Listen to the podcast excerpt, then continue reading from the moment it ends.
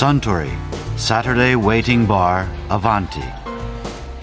This program is brought to you by Suntory.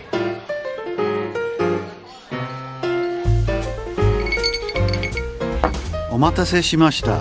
ご注文のハイボールです。ああありがとうああうんうまいあそうそうこの味はあ懐かしいな。涙が出そうですよ。たった2ヶ月なのに大げさですよ。いやー待ちに待ったリニューアルオープン。いやー私も嬉しいですよ。私も嬉しいです。なんだか素敵な出会いもありましたし。あかりさんのことですね。ええカエルの神様が導いてくれた出会い。うん。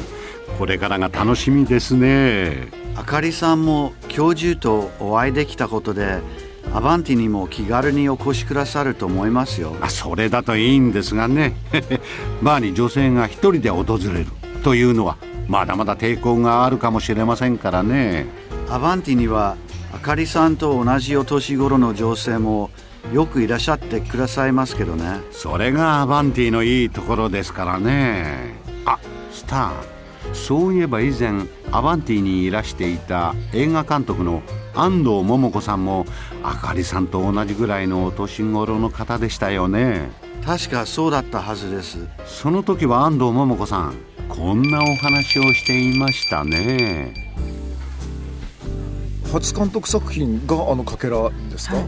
26ぐらいの時 27? 26の時です。ね26で普通映画監督させてくれないと思うんですが世の中だっておお金出す人もね映画会社も。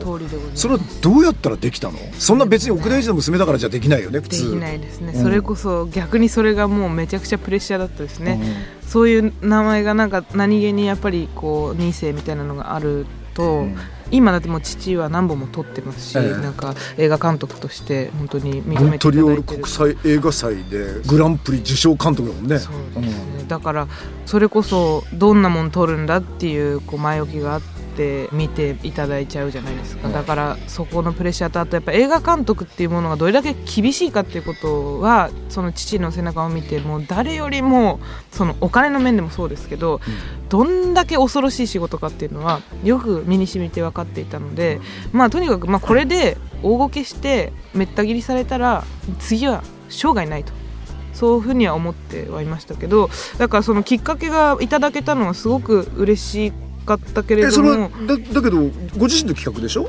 えっと違うんですよ。これもともと私がちょうどあモントリオールそれこそうちの父がモントリオール映画祭行った時に、うん。私も一緒についていったんですね、はいはいはい。であの、まあ、通訳を頼むぐらいだったら私が通訳英語でできるから、うん。っていうことで結構国際映画祭はほとんど私がその通訳兼同行してうん。回らせてマネージャーというかね。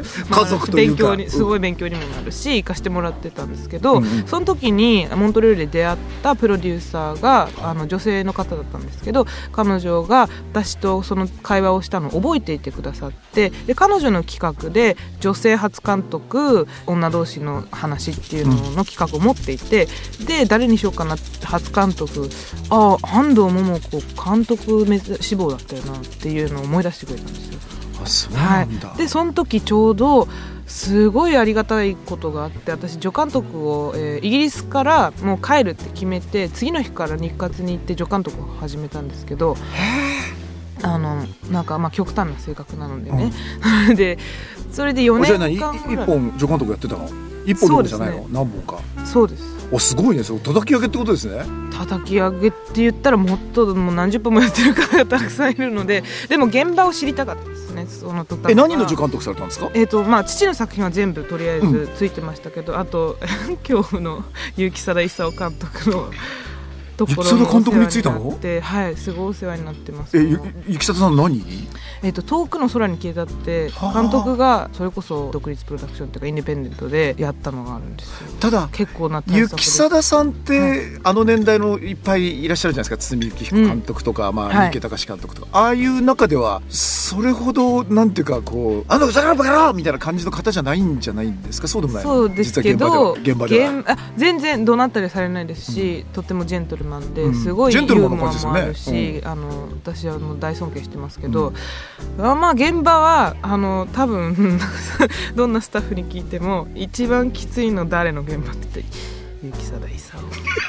っていうのを いまだに伝説となっている現場だったんですけどここだからどこが厳しいの、いやあのとにかくしつこくて粘るので、で監督はそのいろんな方がいますけどワンシーンワンカットで一発目で一番いい芝居が出るんだって信じてる監督もいればやればやるほどいいものが出てくる。だからそこはエンドレスに永久にやり続ければどんどん良くなるって考えの監督もいるじゃないですか。それは後者だったんですよ。だからどんなところでも何回も何回もやればやるほど良くなるんだっていう監督の考えをお持ちなのでだからこれでも役者さんによってはねやればやるほど良くなる人もいるけど、役者さんによっては一発目がいい人もいるだろうからそう。だなかなかそれはそれででも映画って一発目撮ってあるじゃないですか。あそうかそうか、う 確かにね。消えてないからね。わからないから。うん。はいはいだからはいそういうこともあってプラスそれでもねあのそれだばっかりじゃなくて北海道での撮影だったので天候がすっごいむちゃくちゃな天候で、うん。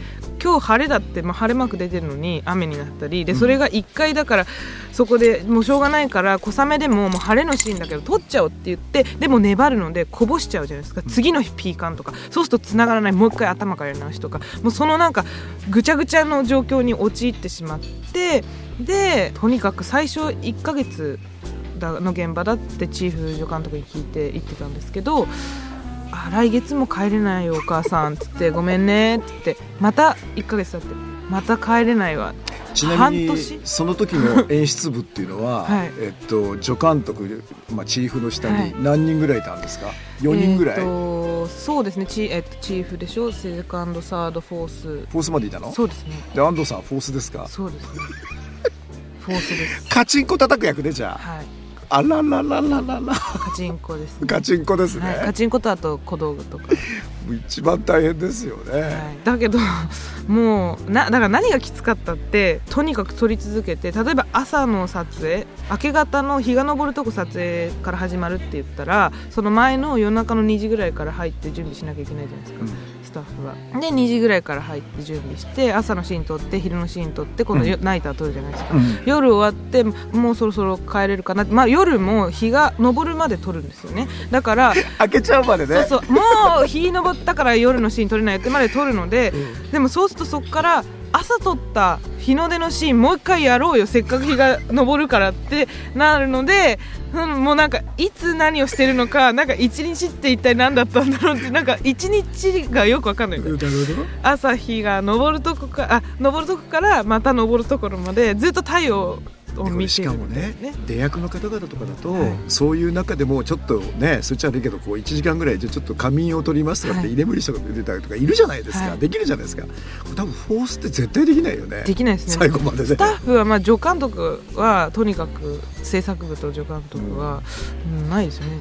技師もそうですけど正面部も。スタッフはスタッフはね。ないですね。だからそんな感じで寝寝るのが一毎日1時間横になれるかみたいな。だから風呂か寝るかあーみたいな。それは寝るを取るよね、うん。きっと。もう寝る。そうか。そういうご経験をされて上でのじゃあ28なえ6歳で初監督、はいそうですそれはもう立派な監督ですよね。どうなんですかね。もうそれはもう皆さんのご判断に任せるしかない立場でございますけれども。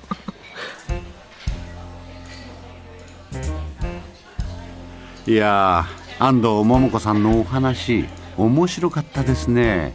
あスターハイボールをもう一杯いただけるかな。かしこまりました。ところでアバンティの常連客たちの会話をもっと楽しみたいという方は土曜日の夕方お近くの FM 局で放送中のサントリーサタデーウェイティングバーをお尋ねください。東京一の日常会話が盗み聞きできますよ